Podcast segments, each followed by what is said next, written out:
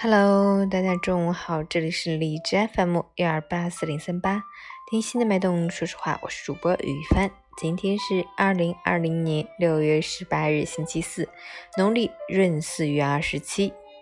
好，让我们去关注一下天气如何。哈，虽然是现在已经是中午了，哈尔滨多云转晴，二十三度到十二度，东风三到四级，晴间多云天气，气温维持昨天。白天体感比较舒适，但一早一晚感觉依然凉爽。外出注意冷暖变化，及时增减衣物，同时要保持充足睡眠，坚持锻炼身体。更重要的是，每天都要保持心情愉悦。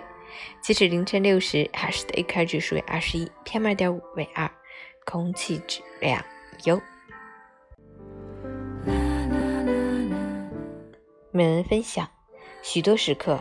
人总喜欢逞一时口舌之快，显示自己的优越，也喜欢把话说绝，好让对方颜面尽失。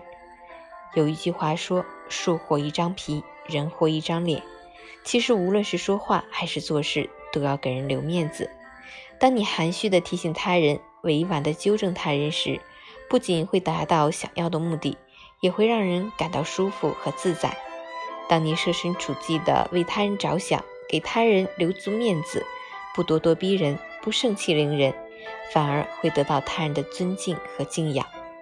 在这个世上，没有谁是孤立存在的。你让别人好受，你自己也好过；你给别人让几步，自己也好走路；你给别人留颜面，自己也不伤脸。今天上午陪妈妈去办住院手续，作为陪护的我，今天上午也测核酸。在等待拍 CT 片的时候，有一家三口，女儿呢是后到的，然后到了之后就很大声的冲着爸爸妈妈喊，说为什么提醒过要带身份证还没有带，然后为什么打幺二零进来到现在还没有拍上片子。对医护人员也是态度很不好。其实可以理解他，他是担心爸爸就是比较急的症状会出什么危险。但是可能有的时候老人岁数大了，会想不到那么多。嗯，他现在的这种发火于事无补，而且两个老人本身心情也会不好，他自己也很生气。真的是希望在越着急的时候。越能调整好自己的心态，把事情办得更好。也希望我们和身边的家人们都健健康康。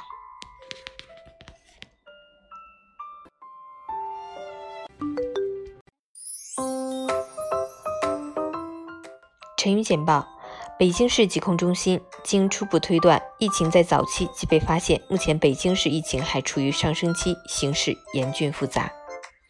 微信新增一项功能：双击好友头像，头像会抖动并有文字提示，支持用户在群聊和个人对话中提醒对方。腾讯游戏宣布扩大人脸识别应用范围，孩子想冒用家长身份玩游戏更困难。新城控股原董事长王振华涉嫌猥亵儿童案一审宣判，因犯猥亵儿童罪被判处有期徒刑五年。北京一菜市场商户哄抬土豆价格。每斤一点零三元购入的土豆，最高提价到每斤六元来卖，将被罚十万元以上。马斯克两年到三年内测试新建环球客运，纽约到上海三十九分钟，到地球上任何一个地方都将低于一小时。镇江扬州一女司机因服用感冒药后犯困，连撞六棵树，树木损失两千元，车损十八万。山东聊城冠县农家女被顶替上大学事件的当事人陈春秀发表声明，目前已聘请律师帮助维权，将起诉顶替者陈某某。中国生物全球首个新冠灭活疫苗接种者均产生高低度抗体。山东潍坊明确尝试二点五天休假，每周增加零点五天休息，鼓励企业合理安排工作时间。北京回应中高考后续安排，明确高初三毕业生高考前居家十四天。王毅同印度外长苏杰生通电话，表示：“我们要求印方对此开展彻底调查，严惩肇事责任人，立即停止一切挑衅性举动。法国医护人员走上街头抗议示威，要求国家提供更多的资源给公立医院。抗议示威后来演变成同警察的暴力冲突，最后变成了一场扔石头大战。朝鲜军方称将在朝韩边界地区重新部署军队，并重启朝韩交界地区附近的各种常规性军事训练，表示不再与韩国举行任何会谈。韩国统一部长金炼铁十七日宣布辞职，称为韩朝关系恶化负责。美国政府起诉前国家安全事务顾问博尔顿，以阻止其即将出版的白宫回忆录，认为其新书包含机密信息，可能危害国家安全。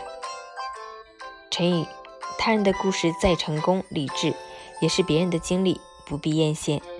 自己的人生还是要靠自己摸索，自己的路还是要一步一个脚印的走。很多时候，与其把希望寄托在他人的身上，不如努力充实提升自己。闲暇多看看书，抽空多去运动，把时间留给值得的人身上，把自己的人生过好。加油！